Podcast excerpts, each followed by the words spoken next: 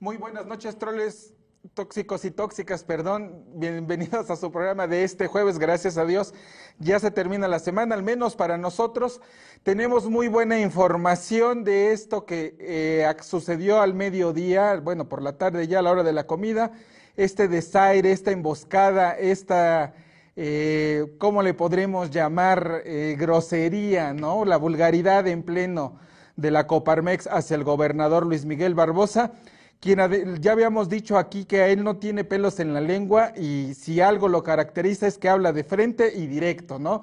Los eh, empresarios intentaron ahí hacerle una emboscada al gobernador en este cambio de la mesa directiva. Hay que recordar que ya se fue este señor, este, ¿cómo se llama? Fernando Treviño. Fernando Treviño salió ya, gracias a Dios, de la dirigencia de la Coparmex y entró Rubén Furlong parecía que se iba a dar una nueva era, una nueva etapa en la relación entre estos, entre el organismo empresarial y el gobierno del Estado, ¿no? Que siempre fue ríspida durante estos primeros dos años de la gestión, pero pues no fue así. La luna de miel duró más o menos unos 15 o 20 minutos entre empresarios y el gobernador, porque los empresarios se pusieron léperos, se pusieron groseros, le gritaron ahí al gobernador que regresara a la UDLA, que quitara los impuestos y transparencia o algo así, le gritaban. Y pues el gobernador que los enfrentó, ya saben, para pronto el gobernador mecha corta y se fue directo contra ellos. No se, ahora sí que aunque era invitado, ¿no? No se achicó ni nada, al contrario, los dejó, los exhibió.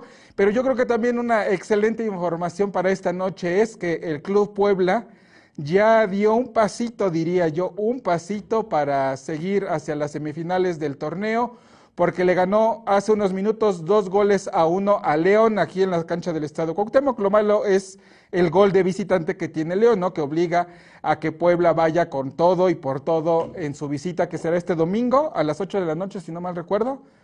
Este es el partido de vuelta, pero bueno, ya digamos que ya tiene un 40% de ganado su, su boleto a la liguilla, pero pues todavía no hay que echar campanas, abuelo. Pero bueno, buenas noches, Carlos Rocha. Hola, ¿qué tal amigos? Muy buenas noches a todos, ¿qué tal, cómo están? Pues sí, este jueves muy movidito, demasiada información ahora sí, mucha información que hubo, porque además en el Congreso del Estado, pues también hubo ahí bastante movimiento, porque el día de hoy se aprobó la nueva ley de transporte. Este, pues prácticamente madrugaron los diputados a todos los concesionarios porque los concesionarios ni sabían, apenas se enteraron, ah, caray, leyeron que estaban ya en comisión la ley, se presentaron, y llegaron hoy, se presentaron el martes a la comisión, después llegaron hoy y dijeron, no, pues una comitiva, que pasen, etcétera, y resulta que los metieron ahí en un cuartito en donde les dijeron, pues aquí vamos a platicar, ¿qué quieren? Y cuando los terminaron de atender, salieron y la ley ya se votó. Entonces, pues bueno, eso además también estuvo acá, este, un consejero del INE para hablar de la nueva distritación, en fin, una serie de, temas muy interesantes políticos y no políticos, sociales, que se desarrollaron este día, pero bueno, los vamos a desglosar uno por uno, este, hasta donde nos dé tiempo. Pero bueno, Luigi, ¿cómo estás? Muy buenas noches, compañero. Bien, Carlos, este, buenas noches a ti y a Héctor Hugo. Eh, creo que sí, estoy viendo ahorita qué, me, qué, puedo hablar, pero yo estoy muy sorprendido por los dos temas que, con los que tú iniciaste, Héctor. Primero con el triunfo del Puebla, un tanto sorpresivo, supo aprovechar la localía pero estoy más impresionado porque estoy seguro que puede durar más la promesa de cualquiera de nosotros tres de dejar de tomar que la reconciliación entre la IP poblana y el, gobierno y el gobernador Barbosa. Increíble lo que se vio el día de hoy por la tarde ahí en el evento de la Coparmex. Qué perroso de los empresarios, ¿eh? la verdad no se saben comportar y dejaron exhibido su nivel. Le vamos a tener toda esta información sobre lo que sucedió ahí en la comida de la Coparmex Decíamos, era el cambio de la mesa directiva.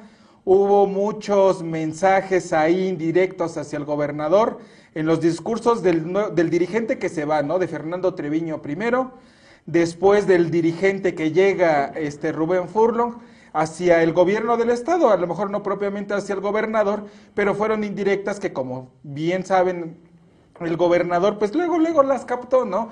Y hubo además ahí otras acciones este, grotescas y vulgares de estos empresarios. Ahorita lo vamos a comentar porque yo creo que debemos de empezar con este tema del pueblo porque además digo, acaba de terminar el partido, pues prácticamente ya estamos listos para ¿Ya? la celebración. Aquí ya mandé por varios six este, para celebrar en la no celebres redacción. antes de tiempo. ¿Por? Tranquilo, falta el partido. Oye, de a ver, a- los 90 que le vamos al Puebla, y le sugeriría eso a los del Cruz Azul, así sea el primero de ocho partidos, hay que celebrar. Porque no sabemos si de- el domingo vamos a celebrar. Entonces, de una vez celebramos. Oye, Una pero entonces hay gol de visitante, en este Sí, caso. sí, sí. Pero Puebla al, al ganar, O digamos, sea, le van empatados. Si, si va- si empatan, pasaría el León por el gol de visitante, además de que está mejor colocado en la, ta- tabla, en la de tabla de posiciones, ¿no? Sí, si León gana el partido de vuelta 1-0, pasa el León. Aunque es un empate en el global, el 2-2. global. Pero bueno, a ver, quién No, pues, sabe ojalá. de fútbol, digo, porque la verdad nosotros somos un poco ignorantes, digo, podemos ser muy fans de los equipos Vamos o con- fanáticos. Vamos con José No, Ra. pero todavía no se conecta. Todavía no está José. Oh, chi. Es y que que- chingue chingue que primero hay que empezar con el partido. Pues entonces. Es que, es que ya estaba ahí, pero eh, este José Alberto se colocó en una puerta por donde va a salir la porra del Puebla. Entonces, este Ah, o dice- sea, ¿era real eso de que donde no hubiera ruido? Pues yo creo que Sí, se va a ir a su casa. Pues, con razón no se ha Que se conectado. en el baño, dile. Estaba ubicando una buena. o está, está ubicando un buen lugar para hacer una buena. Tiene que haber luz, que no haya ruido, buena señal. Una serie, ya sabe que ahí este. Ah, bueno, lo esperamos aquí a ver si al final del programa pasa. Vamos a empezar entonces con esta información. Luis, ¿cómo ves esta información? Eh, hoy les decíamos, fue el cambio de la mesa directiva eh, de la Coparmex. Eh, parecía que iba a haber ahora sí un cambio, ¿no? Nuevos tiempos en esta relación IP-gobierno del Estado, ¿no? Porque pues la Coparmex es la cúpula empresarial, ¿no? Los ultraderechistas. Este, obviamente son los que la encabezan y el invitado de honor era el gobernador, ¿no? Sorpresivo. Este, sí, sorpresivo, claro, porque con Fernando Treviño nunca hubo una buena química, no hubo nunca una buena por su comunicación. pasado morenovallista, claro. Claro, Aparte, y al el contrario, gabinete, todo el gabinete hubo enfrentamientos muy directos, Sí. ¿no? Entre Treviño y el gobernador, bueno, más bien del gobernador hacia la Coparmex, porque los empresarios ya sabe cómo son, ¿no? Este, son muy criticones ahí con los medios y eso, pero cuando tienen enfrente al gobernador, pues ni una de las indirectas, o sea, no fueron directos, vaya en contra del gobernador, y el gobernador sí se... Pues es que era su terreno, Armó ¿no? de valor, era ¿no? su terreno, este, en este caso de la Confederación Patronal. Además, todas las cámaras empresariales, creo que en particular la Coparmex, digamos, es la más pesadona. La más ¿no? radical. La más radical, la más pesada. La más radical, la más pesada. Y en este caso, este, pues era su cambio de, de- de gobierno, su cambio de directiva. Y este, como bien dice Héctor, se iba a Treviño, llegaba Robert Forlong y invitaron al gobernador. Este, fue un evento demasiado largo, demasiado largo. Y hay una serie de. Empezaron con indirectas y ya después, pues se dieron con Directas. todo. Directas, unos con otros. Y si quieren, No, vamos pero a ni los- siquiera fueron directas, porque fueron así como que las críticas de, ay, ojalá ahora sí hay entendimiento y ojalá no se, o sea, pero puras indirectas. O sea, directo fue el gobernador, ¿no? Pero bueno, pues ahí están, digo, hay ultraderechistas, ahí que veo, por ejemplo, a Jorge Espina Reyes, ¿no? Por ejemplo, Jorge Osejo Moreno, está también este Toño Sánchez Díaz de Rivera, ¿no? O sea, que son personajes este, de la ultraderecha poblana que Carlos decíamos Montiel hoy le hicieron, ¿cuáles fueron estas? A ver si, si pueden poner, por favor, Los eh, los tweets del doc. No, los tweets del doc, vamos si quieres para ir Mm. más o menos poniendo en contexto qué fue lo que pasó. Se da este, este cambio de la mesa directiva, obviamente pues vienen los discursos, ¿no? Del que se va, del que llega, decíamos puras indirectas as- en contra del gobierno del Estado. Y pues al gobernador no le gustó mucho esta situación y en su discurso pues también se fue duro. Pero previo a esta situación, y por eso es de que decíamos que son situaciones grotescas y vergonzosas, las de los empresarios, porque pues obviamente como es el cambio de esta mesa directiva, se les da un reconocimiento a todos aquellos que han sido líderes de esta confederación eh, a- este, a- en los años anteriores, les dan un reconocimiento y pues tienen ahí al gobernador, pero lo dejan ahí sentado, o sea, no lo hacen partícipe de esta, de esta, de esta entrega de reconocimientos.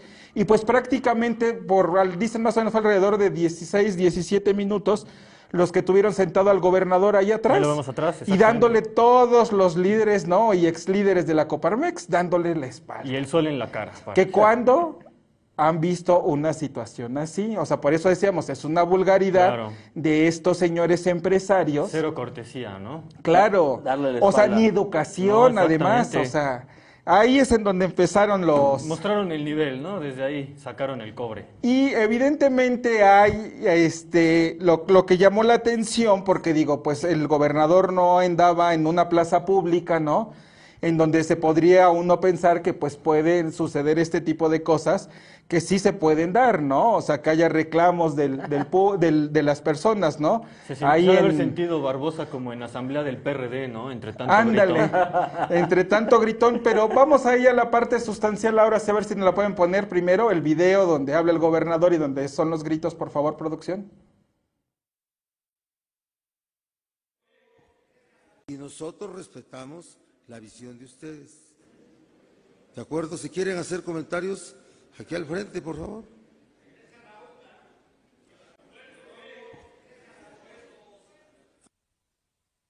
Voy, ahí voy.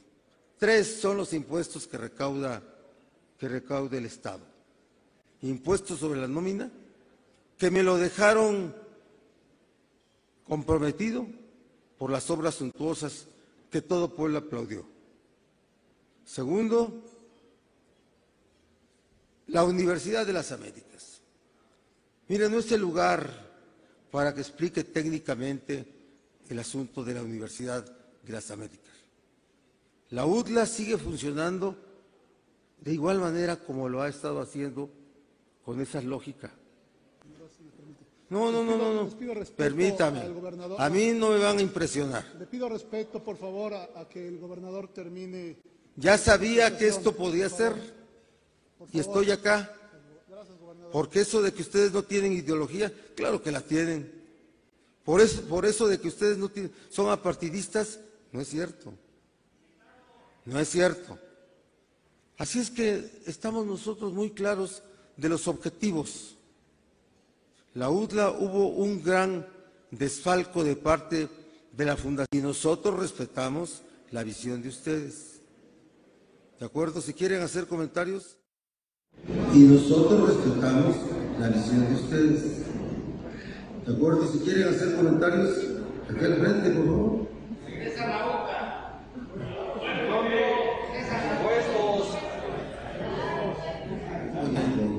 Tres son los impuestos que recauda, que recauda el Estado.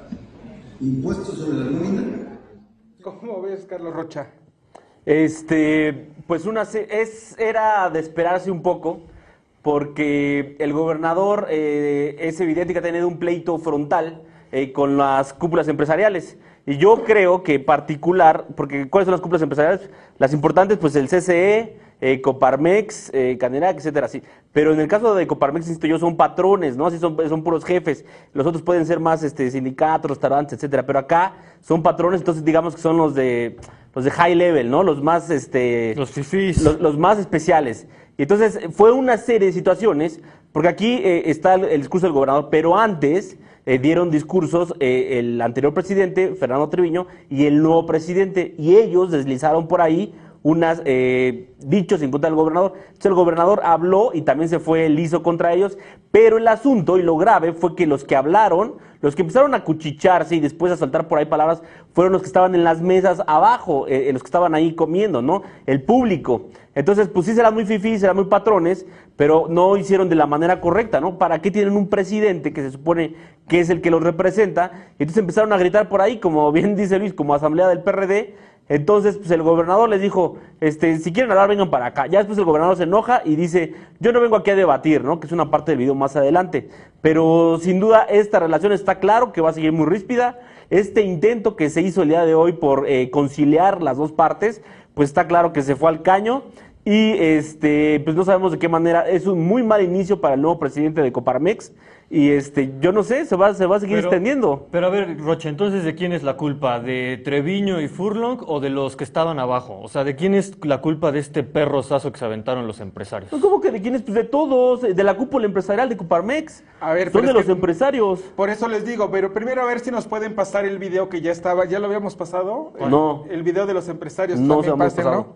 Lo, los videos de los empresarios, porque esos se dan antes de que Barbosa hable, entonces Barbosa ya llega calientito. Que también nos dijeron este, que el gobernador llegó bien tarde, o sea, estaba como a las doce y media el evento, Entonces lo estuvieron prolongando, llegó casi a las 2. Entonces hay una serie de eventos desafortunados que se fueron dando y que derivó en esto, ¿no? Que Treviño se acerca, ya por favor, y, y Barbosa casi le déjame. Como pleito de, Déjame. pre- de chamacos de prepa, ¿no? No, ya, ya, ya, carnal. No, Déjame, no, no, no, agárrame, Yo agárrame sé cómo porque- son. Oye, pero, pero yo lo que digo, o sea, la verdad es que, digo, a veces criticamos o muchas veces criticamos al gobernador, ¿no? Por lo que dice, pero la verdad es que no, No, no. se, o sea, digo, ni le saca, porque Los empezaron en los gritos lugar, les dijo, ¿eh? pues órale, hay reclamos de una vez aquí Ahí va, ahí enfrente, va. ¿no? Súbanse. Suéltame porque me les voy. ¿Se quieren echar? A ver, nos echamos. Pon los, los otros dos Y creo yo que, que, o sea, que hizo bien el gobernador en- Claro. en, pararlos en seco Sí. estos vulgares. O sea, porque vuelvo a repetir, porque además la vulgaridad va más allá. O sea, no solamente son los gritos, es el pésimo trato, poco educado que le dan al gobernador. O sea, a lo mejor no era rendirle pleitesías tampoco. Pero digo, tampoco le haces este, groserías, ¿no? Como dejarlo sentado ahí 15 minutos en lo que tú estás en tu desmadre, en tu pachanga, ¿no? y lo dejan ahí, ahí sentado junto con todo el gabinete. Estaba ahí el presidente de San Andrés Cholula, ¿no? Lo vi No, a- todos los presidentes de San Andrés, San Pedro, Lalo este, ¿no? El de Puebla, la Secretaría de, de- de Gobernación, la de Economía, Entonces, el de mira, se- Trabajo. se trabajo. avientan su discurso, les entregan ahí, le entregan un reconocimiento al dirigente nacional de Coparmex, que imagínate, perrosazo que hacen, claro. o sea, hasta con su dirigente nacional. De los poblanos, no creo que, o sea, no es sorpresivo, ¿no? Así Coparmex todo el tiempo se ha pasado eh, criticando al gobierno del Estado, ¿no? Que porque si hacía algo en la pandemia o porque no hacía o porque se ponía muy, este, ¿cómo se dice? Estricto con las medidas de, de sanidad.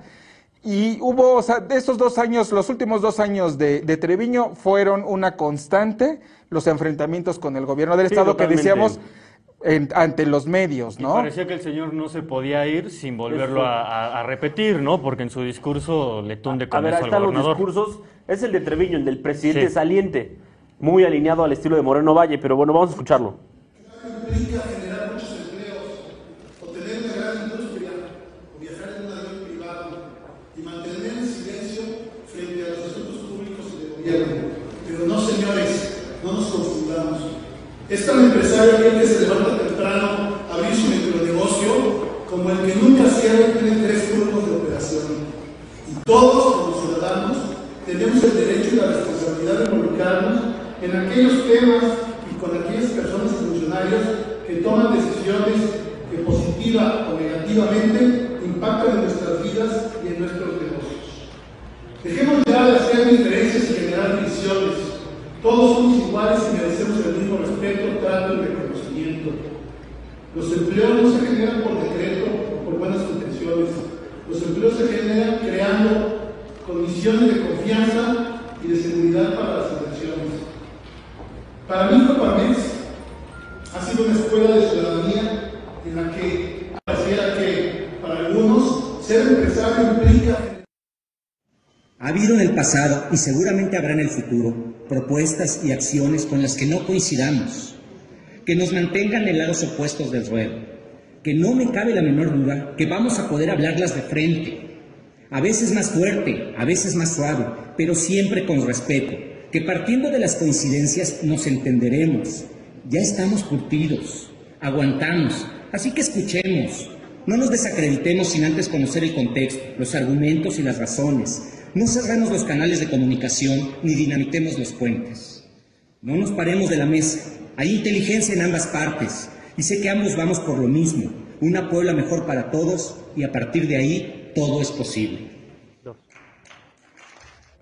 Pues muchas indirectas, ¿no? Dice Treviño, no se, no se crean empleos por decreto, ¿no? Hablando En clara claramente. referencia a los decretos que se emitieron durante la pandemia por parte del gobierno del Estado, que bueno, pues hay que agradecerle algo, yo creo que si hay que agradecerle algo más bien al gobernador, pues es precisamente de que la pandemia nunca se desbordó en Puebla, ¿no? No tuvimos Fue reconocida imágenes, a nivel nacional. este, como en otros lugares sí las hubo, ¿no? De, de hospitales llenos o saturados, personas muertas en la calle, etcétera, etcétera, que creo que eso es lo que no vimos en Puebla.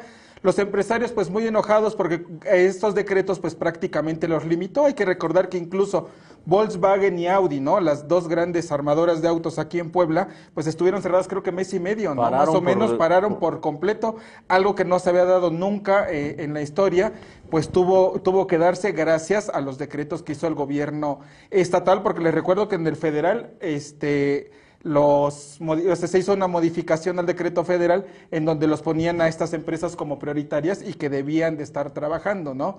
Pero bueno, no se aguantaron los señores, tuvieron ahí al gobernador de invitado, o sea, porque lo invitaron para lanzarle indirectas, ¿no? Lo invitaron para, para criticarle veladamente, porque digo, si es veladamente. Pero pues el gobernador sí. Ahí va el regidor Carlos Montiel. y, y expresidente de la Coparmex también. El otro, el que está al lado de Carlos Montiel es Luis Mora. No, no me lo sé. ¿eh? No. Todavía no nacía cuando. Sí, no, muy viejito para, nos- para nosotros. Pues yo imagino que también no nacieron cuando estaba Venustiano Carranza, cabrón, eso sí, sí lo saben de historia, ¿no, cabrones? Bueno, Son pues los ahí- argumentos los chavos. Oye, y además el gobernador, yo, yo pienso que en, en- en un acto de, de demostrar ¿no? que él llevaba su buena voluntad para mejorar esta relación, pues llegó con todos los poderes, llegó con el presidente del Congreso, ¿no? Sí. Con Sergio Salomón, llegó con el presidente del Tribunal Superior de Justicia, Héctor Sánchez Sánchez. El secretario del ayuntamiento de Eh, Puebla. eh, este, el secretario del Ayuntamiento, Eduardo Rivera, este, el secretario del Trabajo, a Olivia Salomón, ¿no? la secretaria de Economía, este, o sea, llevó a, toda su- a todo su gabinete, su plana mayor, y dijo, órale, aquí estamos, ¿no? Llegamos un poquito tarde, pero mira, me los traje a todos, ¿no?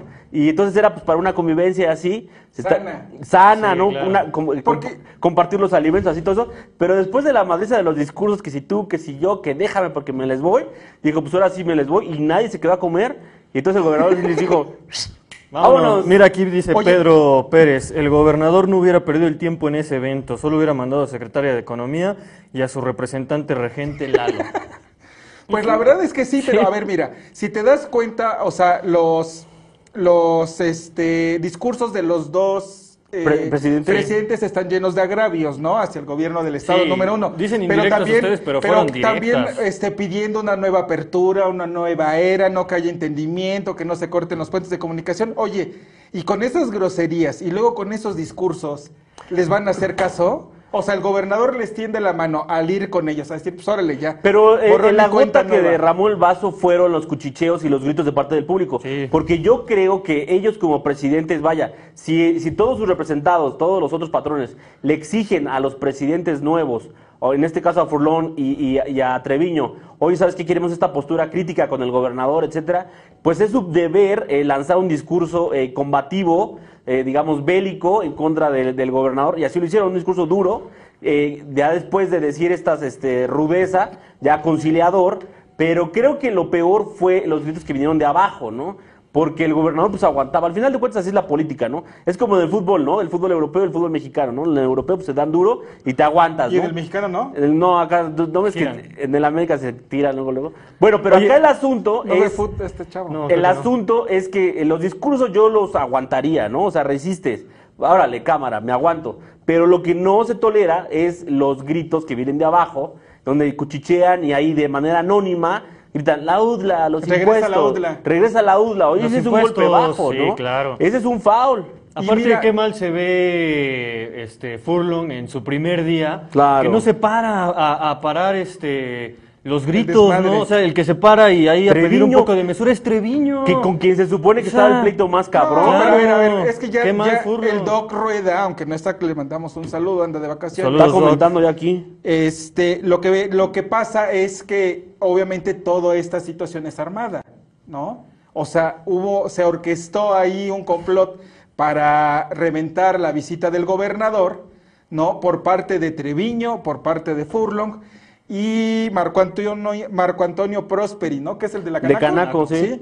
Ellos fueron los que este, hicieron este ardid, ¿no? Para reventar esta, esta reunión, o al menos reventar el tema con el gobernador.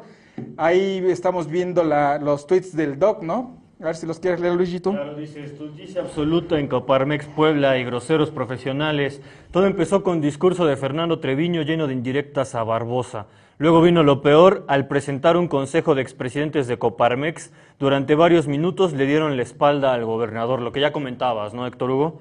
El siguiente tuit, ahí está, dice, varios expresidentes se, discu- se disculparon con Miguel Barbosa por darle la espalda de manera grosera, pero Fernando Treviño y Rubén Furlong fueron a más, pues hasta entregaron esculturas y reconocimientos mientras el gobernador permanecía sentado a espaldas de todos de la tarima. El final fue el discurso de Rubén Furlong, que ya había pactado los gritos con Marco Prosperi, el de la Canaco. Ni siquiera llamaron al gobernador para entregar el reconocimiento al presidente nacional de Coparmex. Fue una tarde llena de groserías y emboscadas en contra del gobernador Barbosa, que los mande al carajo. Ya estaban allá, ¿no? Regresó a hacer una pausa el gober, pero pues yo creo que si ya estaban en el carajo, los va a mandar un poquito más lejos. O sea, no duró ni media hora la luna No. de miel entre el gobierno del estado y la Coparmex, o bueno, las buenas relaciones, ya no Sí. luna de miel, la paz. Te digo, puede durar ellos, más la promesa de cualquiera de nosotros tres de dejar de beber que esta, que esta reconciliación, o sea, increíble. Y el asunto termina, pues ya cuando Barbosa primero le dice, a ver, hablen, vengan aquí. Y ya después empiezan a soltar y dice, no, no, no, yo no vine aquí a debatir, ahí se ve, ¿no? Prácticamente agarra su gabinete y se va pero y no se saben, a comer. termina su discurso, Sí, ¿no? claro. Les dice, les explica las tres cosas que le decían, la de la UTLA, que les dice que no es un tema del gobierno del Estado, que es una bronca entre la fundación por una defraudación, así con estas palabras, por una defraudación de más de 750 Así millones es. de pesos de la familia Jenkins. Le dice, les dice de los tres impuestos, ¿no? Porque dicen, cancela impuestos, le gritaron. Los tres impuestos estatales, uno es el cobro de casinos, el ISN, que es el impuesto sobre la nómina, y el impuesto al hospedaje que además el- los dos, estos dos últimos impuestos estuvieron suspendidos, Suspendidos. durante buena de parte de la pandemia, ¿no? sí. Y pues bueno, esa No fue fueron la, cobrados. Esa fue la nota del día, la nota del mediodía, digamos, ¿no? Esta, esta, de este, escándalo, de escándalo. Sí, sí, totalmente, totalmente. ¿Y qué, y qué termina? Pues que el gobernador se va, no se queda a comer, y ya después los empresarios, imagínate, ¿no? Deben seguir ahí, yo creo que en la peda, ¿no? Haciendo sus mañas, ¿no? Que, eh, que le hace así, no sé qué. Y ya el calor de las copas, eso puede ser un bacanaje. O sea, pero digo, nosotros nos da risa, pero de verdad es de vergüenza Sí, es que lo, lo que es. sucedió, ¿eh? Sí. Sí, la o verdad. sea, sí. digo, porque no invitas a alguien a tu casa para insultarlo, ¿no? Hay otros foros, hay otros momentos. ¿Y Y, qué si se- de verdad lo que querían eran hacer las paces, pues la verdad es que se pasaron de, de rosca y pues yo no creo que haya paz, ¿eh? Y, y digo, a ver quién pierde, digo, creo que los que van a perder más son ellos, Claro. ¿no? Totalmente. Por no tener buenos acuerdos como si los tuvieron, por ejemplo, con Moreno Valle, que pues, ¿qué es lo que hacía? Pues, les llenaba las manotas Claro, de dinero, pero ¿no? nosotros- que es lo que buscan todos. Los otros también daban las nylons, o sea, tampoco es que fuera de a gratis. Recuerda que al principio hubo un, pues, cierta tensión, ¿no? Y pero pues el dinero compra todo, hasta los empresarios de Puebla, y Así pues es. para ellos hubo mucha lana, la Coparmex, el CCE, recibieron recursos durante los seis años de Moreno Valle, pero, o sea, 50, Les condenaron 80, impuestos. 90 millones de pesos, este, que les daban directamente a las cámaras de apoyo para hacer eventos. Yo recuerdo, hubo alguno de los eventos este, nacionales que me parece que el gobierno de Moreno Valle les dio 70 millones de pesos para que hicieran aquí el, el evento aquí en Puebla. Fue el, ¿cómo se le llama? Subsidio, ¿no? Que les daba Moreno Valle. Eh, Fernando Treviño incluso tiene varias, este, él es el abogado de los concesionarios de todas estas franquicias que están en los parques públicos de, de Puebla. Eh, por ejemplo, el del arte, ¿no? Ahí en la, este, en los fuertes. En el ecológico. Todos, de todas las franquicias, él era el abogado. Me parece que no recuerdo si él tenía una de las franquicias también. No, él era contador, Y abogado, sí, el último año que estuvo Moreno Valle le, le condonó alrededor de 1.8 millones, 1.3 millones de pesos en impuestos, ¿no? Digo, porque pues, si algo sabían hacer Moreno Valle era granjearse a los a los empresarios, pero pues con dinero que no era de él, ¿no? Pero obviamente no es el estilo de Barbosa de derrochar el dinero público para pagarles a los señores que pues, se ostentan como los ricos de Puebla, Totalmente. ¿no? Bueno, este, ya suficientemente discutido el tema. Yo creo ¿Vamos que con. Beto? Vamos al estadio Cuauhtémoc donde se registró un robo esta noche. le robaron a León. ¿Qué le robaron? ¿No le marcaron un penal? Ah, a ver, vente a José Alberto. El Puebla ha sido el equipo más Ahí está. perjudicado Ah, ¿qué tal? Buenas noches, tóxicos. Hola, ¿qué tal, tóxicos? ¿Cómo están? Buenas noches. Eh, pues sí, aquí estamos desde el Estadio Cuauhtémoc. No sé qué penal dice Luis, que yo desde las gradas no lo pude apreciar, yo no tengo repetición, pero pues pudimos ver cómo el Puebla del Arcamón le regala otra noche mágica a su afición, le regala un 2 a 1, viene desde atrás, da una voltereta espectacular con una genialidad de Maxi Araujo Y bueno, pues ahora esperar cómo, va, cómo le va en la vuelta ya en León, que se va a disputar este domingo en punto de las 20 horas. ¿Cómo estuvo la afición? ¿Cómo viste primero el lleno del estadio y después el ánimo de la afición? Igual que contra Chivas, no tanto, ¿cómo lo sentiste tú? La verdad no estuvo lleno, tenemos eh, el dato de que fueron más de 27 mil espectadores, no estuvo lleno, hay que recordar que con estas eh, pues nuevas permisiones del gobierno del estado se permite hasta 38 mil aficionados en el Cuauhtémoc, hoy hubo 27 mil, pero todos apoyando a la franja, eh, hoy la verdad yo lo vi más más, más, con más apoyo, con más gritos, con más intensidad. Hubo una pequeña parcialidad muy, muy reducida en la zona alta del estadio que apoyaba a León, pero, pero la verdad, hoy hubo un ambientazo aquí en el Cuauhtémoc desde la llegada, ¿no? Desde muy temprano pudimos ver eh, en las redes sociales de nosotros, de Diario Cambio, cómo eh, la afición le preparó un pasillo al, al camión del, del, del, Puebla y bueno, pues, pues eso culminó en la... ¿Qué pasó? con bueno un ambientazo que pusieron la, los aficionados. 2-1, ¿qué de, le depara al Puebla con esto? ¿Qué marcador necesitaría para pasar? O sea, el 0-0 o... El 0-0 o, o, ganar.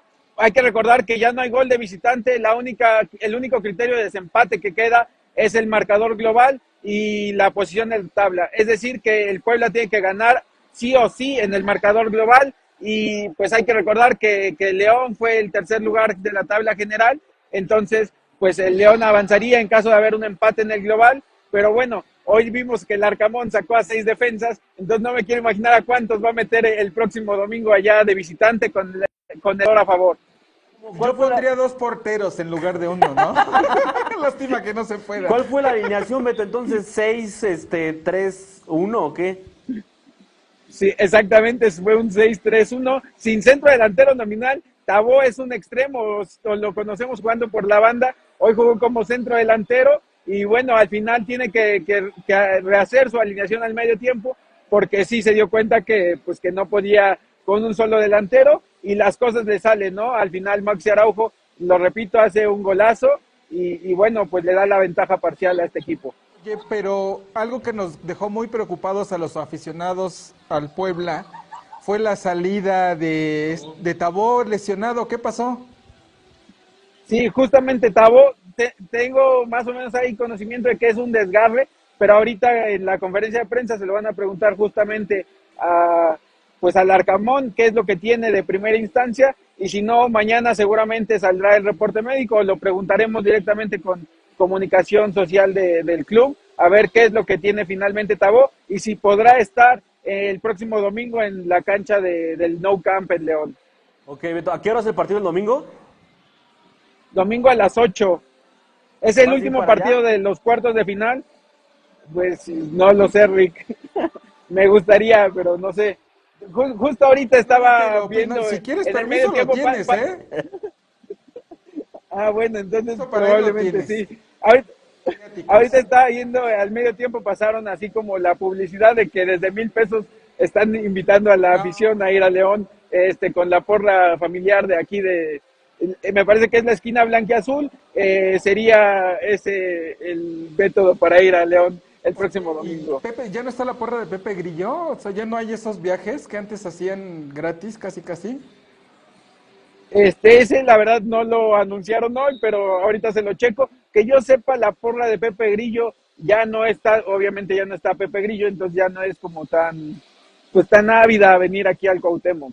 Ah, okay, Oye, Beto, finalmente, ¿cómo fue la reacción del estadio, de la afición con estos jugadores eh, que jugaban en el Puebla y se los llevó el León? Bueno, primero saber si jugaron y después la, la afición cómo los recibió.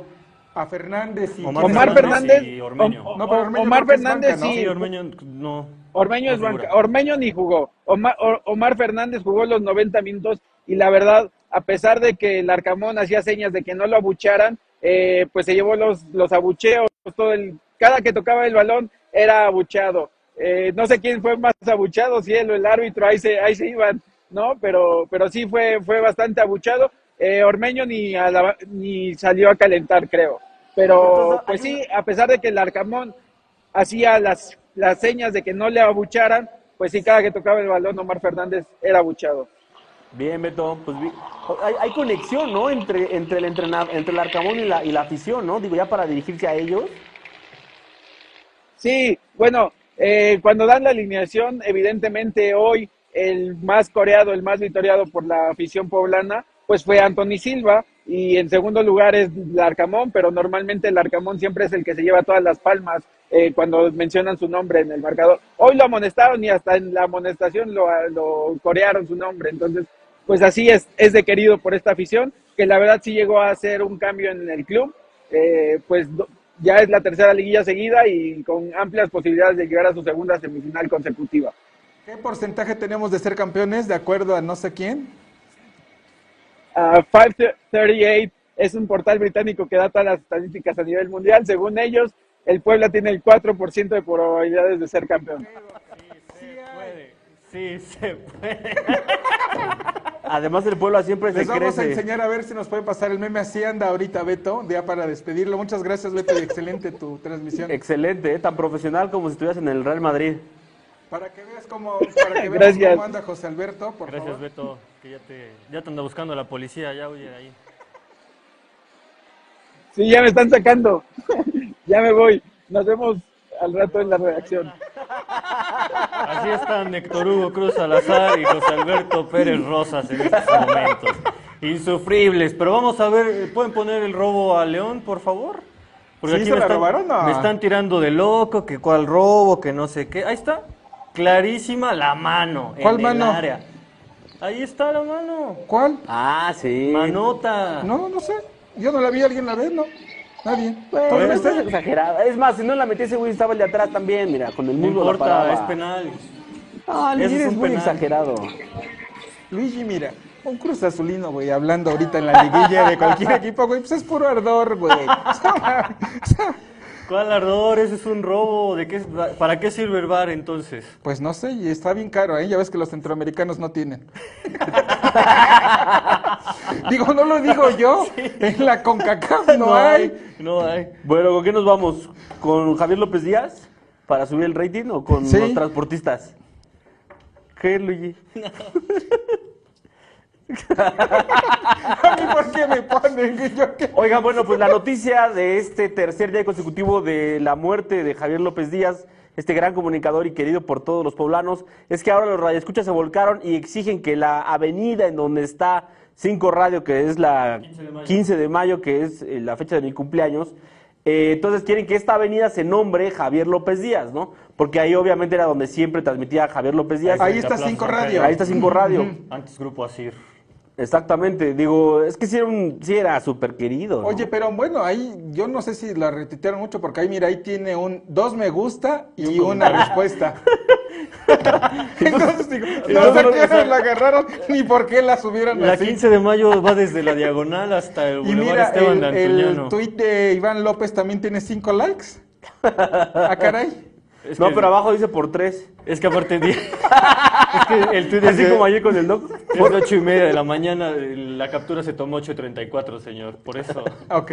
No, pero bueno, creo que sí hay una... Un reclamo, Un ¿no? reclamo, sí, o sea, y sobre todo por esta situación, ¿no? De que el sepelio, pues como fue muy privado y todo eso, como que la gente como que se quedó con las ganas Sí, de hacerle algún tipo de homenaje, ¿no? Claro, Este, sí. O despedirlo, ¿no? No, De y además forma. creo que hubo ahí demasiada. Bueno, la familia sí lo quiso y se entiende, pero vaya, si era tan querido por la gente, creo que eh, eh, Cinco Radio pudo haber abierto las puertas ahí de, estacionamiento, que está muy amplio, ¿no? Para que la gente fuera ahí a, entregar. A, o, Pero sí este, lo abrieron y No, pusieron la pero hasta el de segundo día, ya Sí, tarde. ya por la mañana, ¿no? Sí, sí, sí, ya tarde. al siguiente día. Este, ahí está, Ahí o está. sea, pero muy, este, ni siquiera nos dejaron pasar. Ese, ese video de Tere estaba desde afuera, desde Sí, la desde reja. la reja. No, no pudo acercarse tanto. Pero bueno, hay pues gente que también quiere una estatua. ¿no?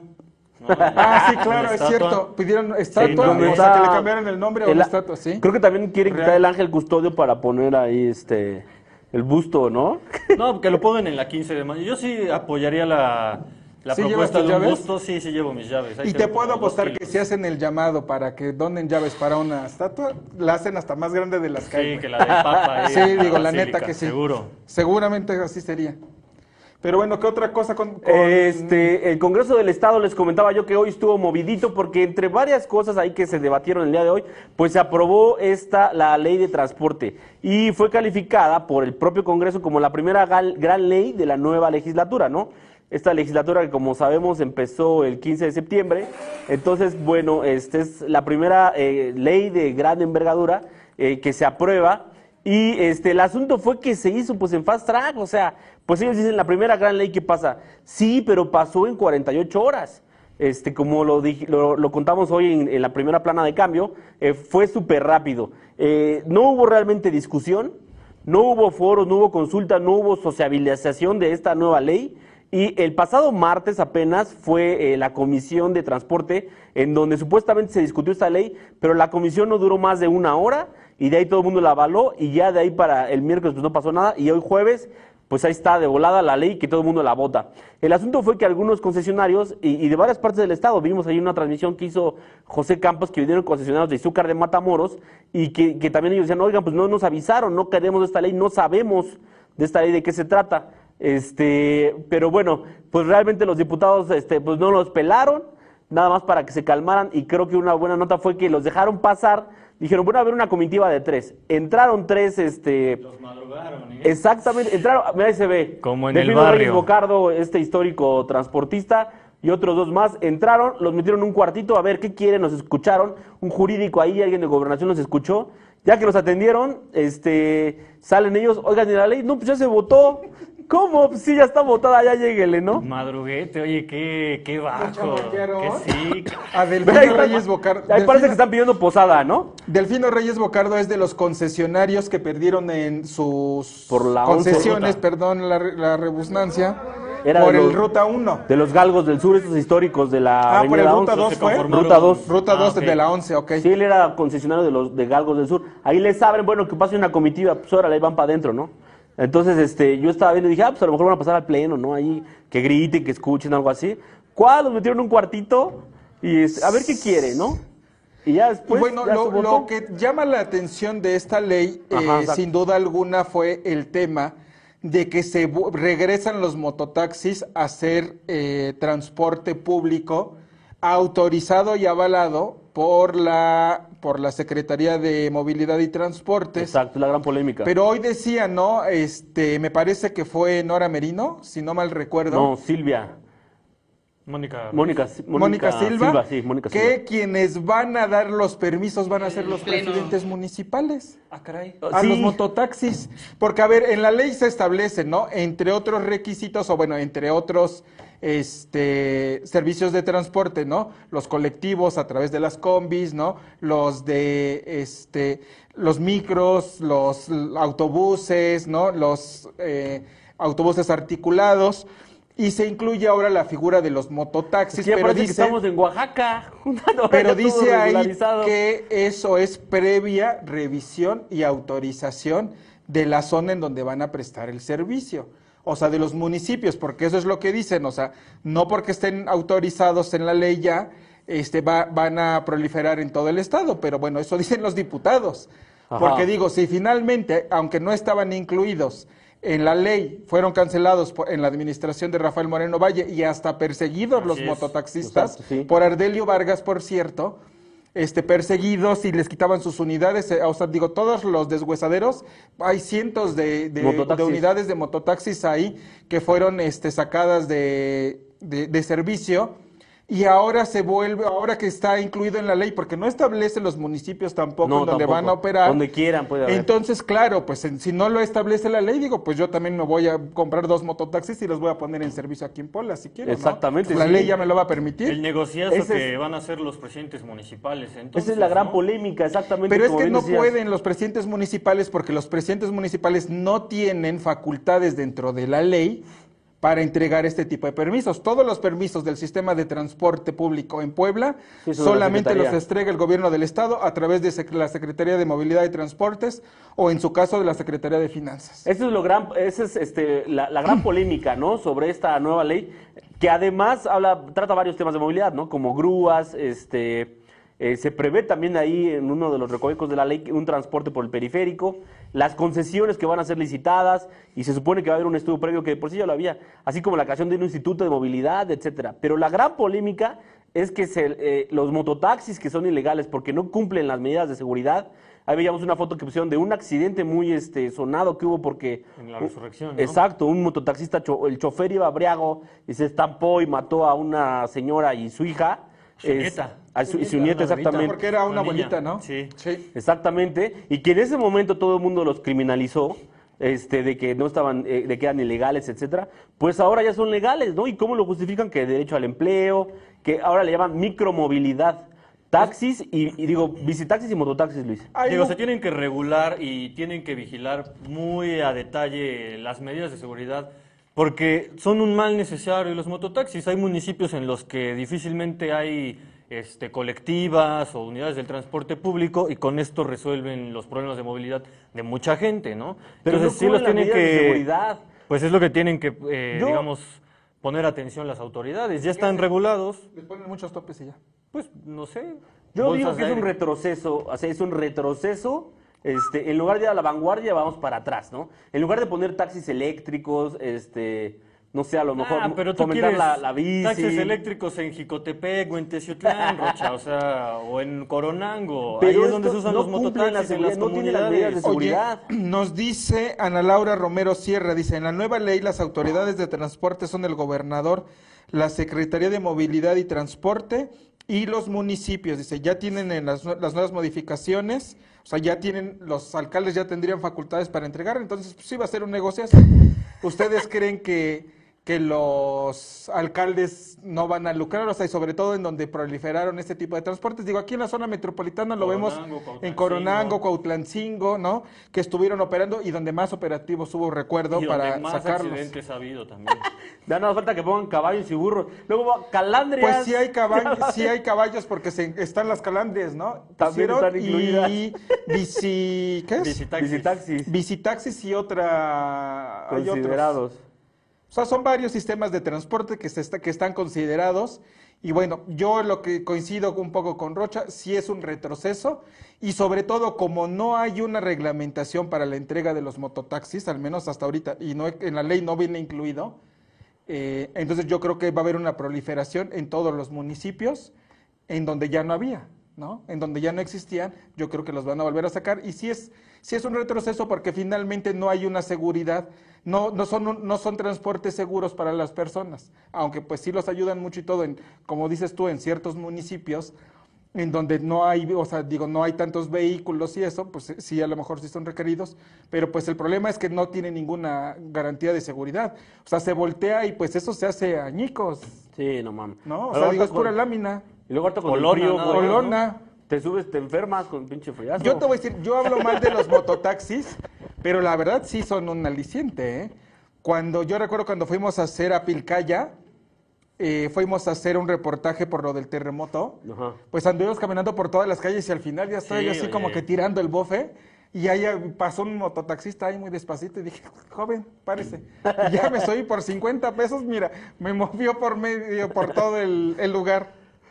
Entonces ahí digo, está. sí son... Ahí está la situación. Y bueno, ya después, cuando salieron muy enojados los transportistas, y es una nota que les traemos mañana, pues amagan con meter un amparo, porque obviamente este, un amparo es contra los actos de autoridad, y en este caso la, es una ley, evidentemente, que, que, pues, que no les preguntaron, que no están de acuerdo y se pueden amparar. Y lo interesante es que también van contra Isabel Merlo, ¿no? Esta diputada que, que pues, no supo ni qué responderles. La diputada Oye, dice. Héctor Ampudia, voy a sacarla para mototaxi. Me avisas cómo se llama, carnal, porque ¿Cómo son más lámpara mototaxi? Pues ahí está esta situación de, de- del- de la, de la ley del transporte, este, pues, no sé, polémica, polémica sin más. Sin duda, y, pero lo polémico fue la forma en cómo lo aprobaron, Sí, porque claro. además te voy a decir algo, que creo que eso es lo que hay que resaltar.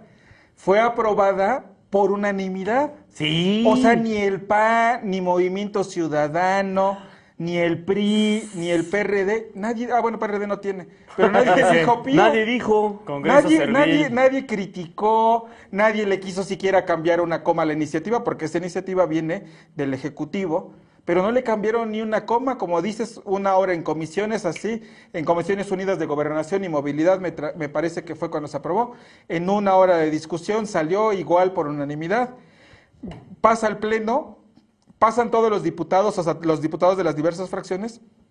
Chingona, muy buena. Sí. Adelante, este, súper original, ¿no? O Ajá. sea, todos avalándola. Eduardo Alcántara dijo, nosotros como fracción del PAN avalamos porque se nos hace una ley, no sé qué, no sé qué. O sea, no hay discusión, no hay Casi, este casi es en una ley de avanzada, moderna, Sí. modernizadora. moderna que da paso a las calandrias, burros y mototaxis. Ota, güey. Las calandrias. No mames. Bueno, pues eso pasó hoy en el Congreso del Estado. Además, también ingresó una nueva iniciativa del gobernador en la que este, está también polémica porque parece que perfila la salida del auditor este, superior. ¿No, Héctor? Esta iniciativa que mandó el gobernador. Ah, caray. Mandó el gobernador, este, estos, eh, ¿cómo decirlo? Muy jurídica, pero que sí abre la puerta, ¿no? Pareciera como que va a dar salida. Así es, se establecen nuevos, eh, ¿cómo se le dice? Lineamientos.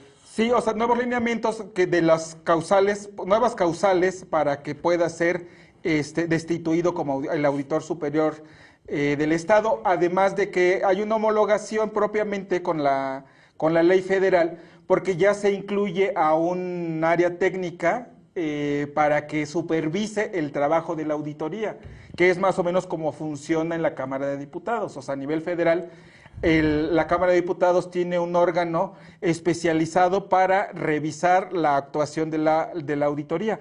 Pero vaya, ahora con eso, si, al, si el quien está al frente de, de- de esta área decide que el auditor no está haciendo bien su chamba, pues se va a ir, ¿no? Otra de las causales es el retraso no justificado de, de la entrega de los informes de la revisión de las cuentas públicas de los municipios, pues también puede ser otra causal. Ahorita, por ejemplo, hay que recordar que vienen arrastrando varias de 2018 por el tema de la pandemia, ¿no? Que ni siquiera han entrado a las comisiones para que empiecen a ser revisadas y para que se inicien los procedimientos. Porque, bueno, están retrasados por este tema de la pandemia, estuvieron, pues, creo que sin trabajar dos o tres meses también en la auditoría, y entonces esa es la situación que, que se está dando esta reforma, pero Hoy salió Sergio Salomón, no sé si tenemos el video de Sergio Salomón Céspedes, a, a decir, no, no tiene ninguna, este, ¿cómo se dice? No, no va, No a, va dirigida a nadie. a nadie absolutamente, dice él, pero bueno, a lo que, a lo que vemos nosotros Pues entonces, ¿para es de que, que- Claro. que sí lo están haciendo para tumbar al auditor, porque ya recordemos que esto viene desde hace meses, ¿no? Tres, cuatro meses, que se hablaba de que ya no tenía la confianza de quien la debía de tener y por eso estaban buscando la forma en cómo prescindir de sus servicios, porque a él lo eligieron por seis años. Exactamente. Mira, aquí dice Alfonso Javier Bermúdez que sabe bien sobre la ley y dice, no porque derivado de esta ley se tendrán que emitir las leyes secundarias, que son donde debe establecer estos procesos. Pues sí, pero ¿por qué no la debatieron más? ¿Por qué no la sociabilizaron más? No hubo foros de discusión, no hubo encuentros. Le quisimos preguntar a Isabel Merlo, oye, ¿y dónde fueron las discusiones? ¿A quiénes invitaron? No, no, no, es que eso las hizo el gobierno del Estado.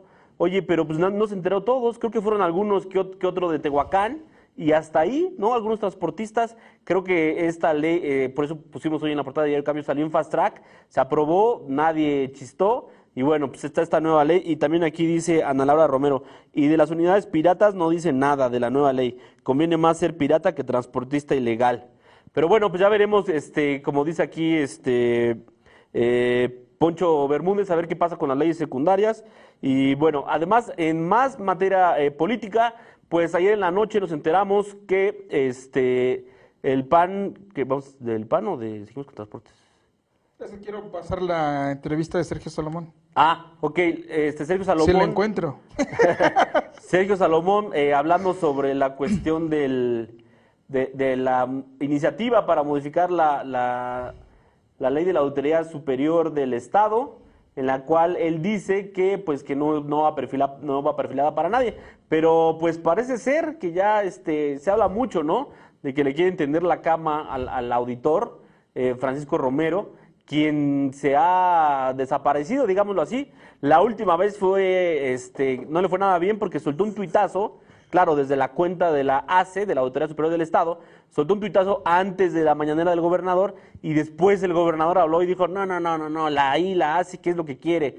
¿Quiere mostrar protagonismo o qué? Etcétera, ¿no? Entonces, bueno, se, se ve que la relación ahí ya no es muy buena y después mandan ese tipo de leyes, Luis, que pues bueno, uno que dejan a pensar, pues que eh, se sospeche más, ¿no? Sobre la eventual salida. Ojalá pronto no haya un evento en la Auditoría Superior del Estado, porque si no, en una de esas también eh, se arma algo como lo Cop- en Coparmex contra el gobernador, ¿no? Pareciera que sí hay un, una jiribilla en esta iniciativa por el pleito que traen Francisco Romero y el gobierno del estado, pero bueno, a ver, ¿Trae pleito? a ver qué pasa. Pues hay diferencias, ¿no? Son bien sabidas por... No por sé, todos. platícanos, por favor, Luis.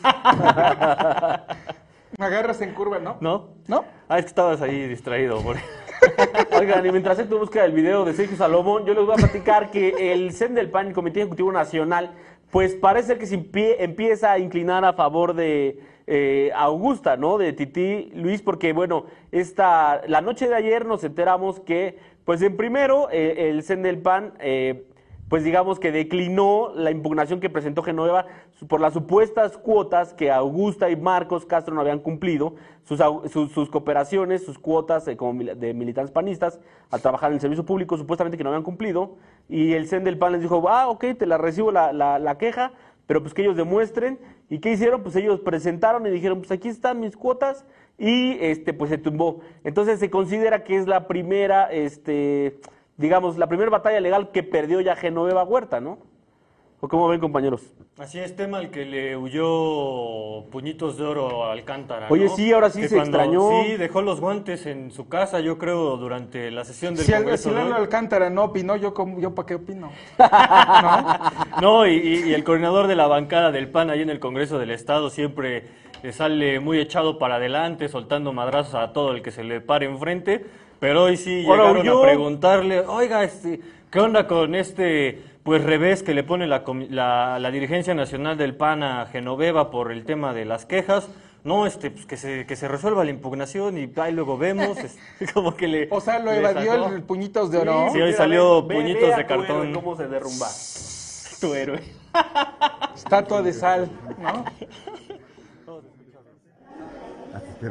Porque se lo comenté desde ayer, el posicionamiento que tengo hasta que se resuelva esta información, voy a hablar al Oye, pero respecto esto no con- abre el camino a que finalmente sí ratifiquen el triunfo de Augusto. Yo no soy integrante de la Comisión de Justicia, esperaré la Pero última resolución de la Comisión de. Justicia. Hasta esperaré la, la resolución de la, última, de la Comisión de Justicia. Gracias. Para que no vean sus muecas. ¿Dónde quedó? No fuera para pegarle a Lalo Rivera, porque ahí estaría, mira, Hasta el saco se hubiera tirando. quitado. Uno, dos, ¿no? Pero pues sí, es que ya que les queda, mira, esta, esta queja, esta era una de las quejas, digamos que de las más importantes, porque pues se buscaba descalificarlos, ¿no? Dejarlos este, fuera a media campaña por esta situación. Hay que recordar que Augusta y Marcos Castro debían una millonada de sus de las cuotas partidistas que tenían que entregar porque ambos habían sido regidores y nunca habían pagado sus cuotas partidistas como lo exigen los estatutos. Entonces entre los dos pagaron medio millón de pesos, 530 mil pesos fueron que pagaron, pero miren, llegaron, está- aquí están. sacaron su cartera y con puro billete de 50. 530 mil pesos. Entonces, pues sí les espantó a los del PAN, ¿no? Que les llevaron una caja y no le querían recibir. De hecho, sigue todavía el asunto de cómo tienen que pagar sus cuotas, porque no les van a aceptar el efectivo, porque el INE podría calificar ese hecho, o sea, el recibir tantos recursos en efectivo y no en las cuentas de Acción Nacional, como lavado de dinero. O sea, digo, sí hay un verdadero desmadre en ese tema, pero la verdad es que no, no surtió efecto como debía, porque los debían de tumbar desde media campaña, y pues ahora la Comisión de Justicia del PAN ya le dio, ya dijo que no al lugar y que queda fuera, ¿no? Esta situación. Habrá que ver si los genovevistas van a impugnar también esta, ¿cómo se llama? Esta decisión de la Comisión de Justicia o no. Eh, Augusta hoy nos dio una entrevista, eso lo subimos a la banda. No, no, no. Eh, Mañana, va a estar buena la entrevista la que llevamos de... de- Augusta con Diario Cambio. Da ahí más o menos visos de lo que viene. Sí, una buena nota de nuestro ¿No? reportero José Campos que le dijo, pues le voy a llamar a Augusta, ¿no? Que no había querido hablar, que aquí hemos dicho que pues parece que en el PAN únicamente pues a videos, no sé cómo se comunican con los medios, cómo se comunican entre ellos, pero acá le marcamos, José Campos le marcó y este y Augusta contestó y muy interesante la entrevista, que, lo que dice Augusta lo va a poder leer el día de mañana. Eh, Luigi, no sé, si- más- que no lo lea, por favor. ¿No quedó más preocupada por las preguntas que le hizo Campos a Augusta? Creo que, creo que esta vez no, Esta- no pasó eso. Esta vez se andaba informada. Sí, de hecho nos informa ella de lo que fue a hacer el CEN. Pero bueno, este, ¿qué otro tema? ¿Tenemos el gol del Puebla, el último? El segundo. porque estoy leyendo una genialidad de Maximiliano Araujo al minuto 79 le dio la victoria al, al Club Puebla. Sí, fue un genialidad. Pero No de verdad festejo. fue una genialidad. Pues fue una buena O sea, jugada, fue ¿no? gol. No, no, sí fue un muy buen gol, ¿eh? Ahí el trazo largo, la baja de pecho, controla. Ah, sí, claro, sí estuvo bueno el gol, sí, la ahí, verdad. y sí. entre las piernas del central de León, gol. Y, Sí, y estuvo aparte bueno. al rincón, ¿eh? Lo más alejado del portero. Sí, la verdad sí estuvo muy buen, Sí, muy, buen gol. Creí que era un poco exagerado nuestro reportero, pero no, me retracto. No, sí, golazo. Oye, Ahí está, eh, Ahí está el gol que nos tiene con un pie en las semifinales. oye, qué bueno que no hay este gol de visitante, como ya me estabas espantando. Pues sí. Pero es que de todos modos no, ya no sirven, o sea, al, al Puebla no le, no le afecta, no le Va beneficia. ganando, güey. Por eso, pero de todos modos, si le gana Sí. el León 1-0 allá, ya valió. Sí, porque empatan. O sea, el empate le da el pase al León porque fue tercer lugar. Puebla quedó en el séptimo. Increíblemente quedó en el séptimo, ¿no? Pero bueno, oye, y les pasé otra imagen. Porque, digo, hablando de este tema de Javier López Díaz y su fallecimiento, del rey del rating, del rating y de la radio en Puebla, pues el Club Puebla hoy anunció que la sala de prensa va a llevar su nombre, la sala de prensa del Estadio Cuauhtémoc va a llevar su nombre, ¿no? Este anuncio lo hicieron hoy al mediodía, digo al mediodía, al medio, medio tiempo, tiempo. perdón, del, del partido, y pues creo que le trajo suerte a mi pueblita, ¿eh? Porque- Bueno, pues el Cruz Azul Remontó. dio, dio en tributo a Nacho Treyes, a lo mejor pues es lo mismo, ¿no? Aquí. Entonces la sala de prensa Javier López Díaz. Sí, Javier Sí. López Díaz. Antes, Está ¿cómo se bien, llama- antes, porque ¿cómo se llamaba? era fan de la Antes, ¿cómo franja, se, ¿no? se llama? Pues ni tenía, Sala de No, prensa. seguidor, Club ¿cómo se le dice aficionado? ¿Cómo se le dicen a los que les van a los equipos? Aficionado. Seguidores, aficionados, fanáticos, este... Es que como que decir fan de fútbol como que no se me hace Aficionado. como que muy correcto, ¿sí? Aficionado. ¿Aficionado? Como decía el perro Bermúdez, ¿no? Aficionados que, viven la intensidad del fútbol. ¿Qué más ya es? Bueno, ¿De no, regionales Luis, no hay de los nada? policías. Tecamachalco Ah, pues, hoy dale, dale. concluyó la audiencia maratónica que duró más de 24 horas, inició ayer y se concluyó hoy en la tarde. Y bueno, vincul bueno, les imputan más bien a los policías detenidos a tres elementos policíacos eh, el delito de usurpación de funciones debido a que muchos de ellos, o la mayoría, habían ingresado hace unos días con la llegada de Ignacio Mier a la presidencia municipal de Tecamachalco. Recordemos que ya les platicamos aquí en este espacio que cuando llega el nuevo gobierno en Tecamachalco, pues barren prácticamente con la policía que dejó Marisol Cruz. Y bueno, eh, nadie se esperaba que ocurriera lo del viernes pasado y son detenidos estos policías y les imputan el delito de usurpación de funciones. Oye, pero ya empieza a parecerme un poquito, ¿Una no novela? quiero decir como exagerado, pero pues sí me llama mucho la atención porque hoy en Diario Cambio le dimos a conocer que tres de esos 13 policías no son de Tecamachalco, son de... Tres de ellos son de Palmar de Palmar Bravo. de Bravo. O sea, los policías de Palmar de Bravo, como escucharon que había una balacera ahí en el centro de, de, de Tecamachalco, pues se, lanz- o sea, se fueron hacia el municipio para ir de apoyo. Y entonces, después de la balacera, después de que abaten a los tres ministeriales ahí en el Zócalo, Llegan. llegan las policías de Palmar de Bravo y pues se quedan ahí, ¿no? O sea, por si hay apoyo, Sí, si se requiere algo. O sea, porque creo que eso es lo que siempre hacen, ¿no? En, en coordinación cuando hay este tipo de, de eventos, sí. ¿no? De balaceras y todo eso, siempre entre los municipios se echan el apoyo.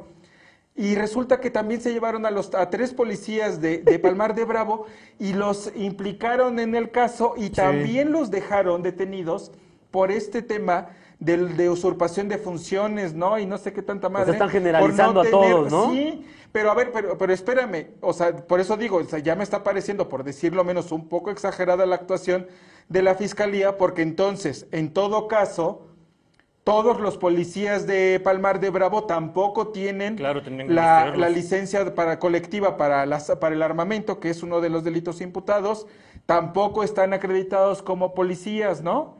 Entonces, ¿qué? ¿También van a ir a disolver toda la policía de Palmar de Bravo?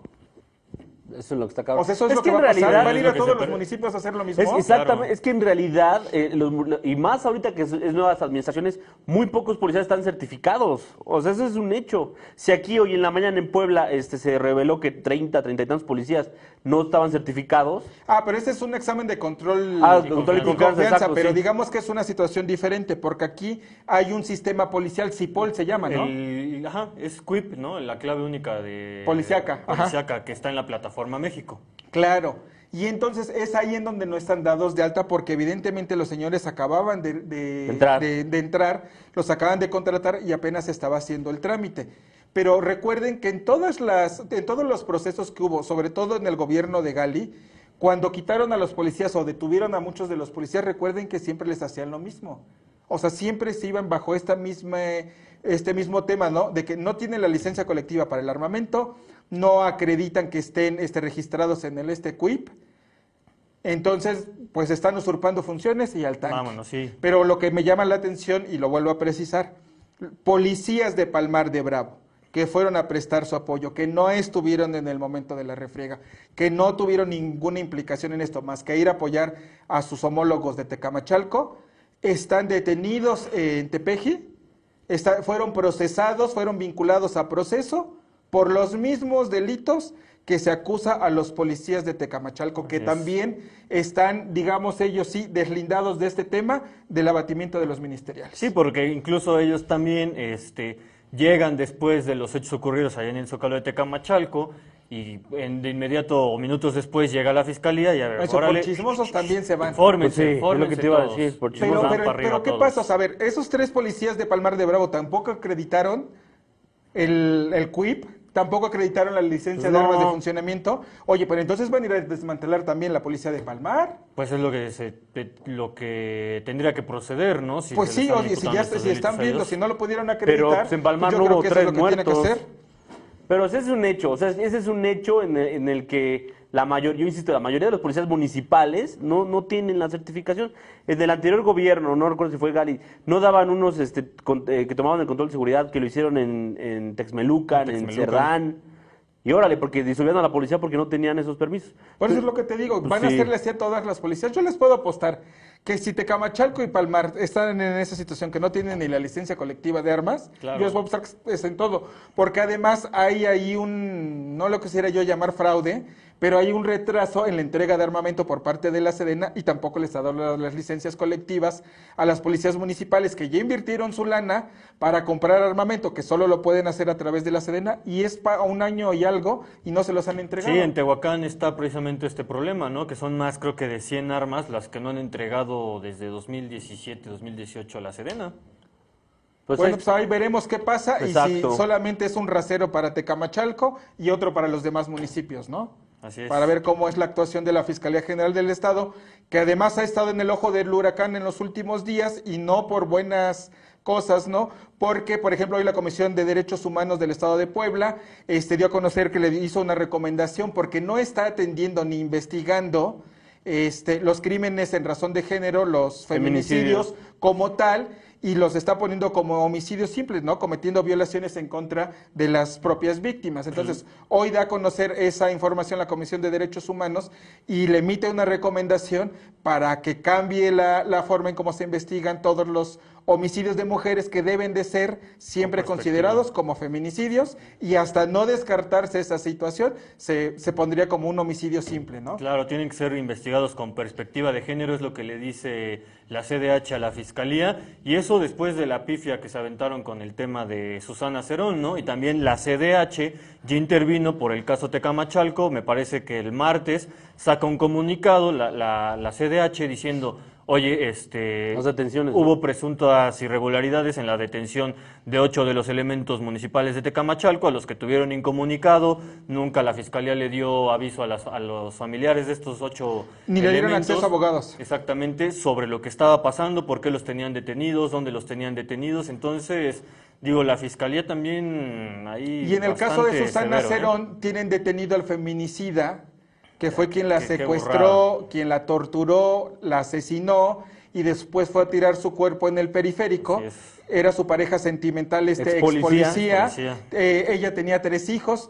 Pero pues resulta que la fiscalía no integró bien la averiguación en contra, la carpeta de investigación en contra de este sujeto. Que no había pruebas. Y entonces, pues no, no pudieron Está- presentar exacto. pruebas para, para que se confirmara que él era el feminicida, para que se vinculara a proceso por feminicidio. Este sujeto solamente está vinculado a proceso por el delito de desaparición forzada. Así es, Es el único de delito que, por el que sigue en la cárcel. Sí, porque según no encontraron el arma homicida, no encontraron a nadie que declarara que este tipejo asesinó a, a Susana Cerón, o sea, pues, ¿en qué, ¿con qué fiscalía tenemos? Una de 1993 que no investiga las cosas con van a, perspectiva van de a las oficinas de mototaxis. van a llegar así con sus mototaxis a investigar. Pues mira, mientras lleguen, que Pues lleguen sí, aunque que sea en lleguen caballo, pero y que, que lleguen. y que reúnan las pruebas, claro. O sea, digo, mal y de malas la fiscalía esta semana. Pésimo trabajo, pésimos resultados. La verdad, digo, ahí están los hechos, ahí están las declaraciones y bueno, pues a ver qué pasa, a ver si la otra semana recomponen, porque incluso el propio gobernador tuvo que salir este, Dijo, "Está al quite detenido". por la fiscalía y dijo, está detenido y vamos a buscar de que se le que sea vinculado a proceso eh, por el delito del feminicidio. O sea, dijo, vamos a aportar pruebas. Este, me parece que iban a impugnar la decisión del juez de declararlo libre este, o inocente por el caso del feminicidio, ¿no? Que, que eso fue lo que sucedió el martes, me parece, o miércoles. Ojalá que se logre. Los policías de Tecamachalco, después de un día, 24 horas duró más La o menos su audiencia. Sí, empezó ayer, ayer por la mañana y hasta hoy en la tarde más o Sí. menos, ¿no? También ahí 24 horas. en el tribunal se, no se cuestan las sábados, ¿verdad? No También, o sea, no cantan rancheras. mal las rancheras, sí, sí, sí. Pero pues bueno, ¿no? Ya vámonos. No, no, está buena la chorcha. Ya hay que hacer el periódico. Ah, caray, ¿cuál? Pues bueno, muchas gracias Yo a me todos. voy como el doc, güey. Muy buenas noches. Buenas noches a todos, Buenas noches. gracias. Nos vemos Saludos el próximo a, lunes. Saludos a David Meléndez y al doctor. Buenas noches a todos. Adiós.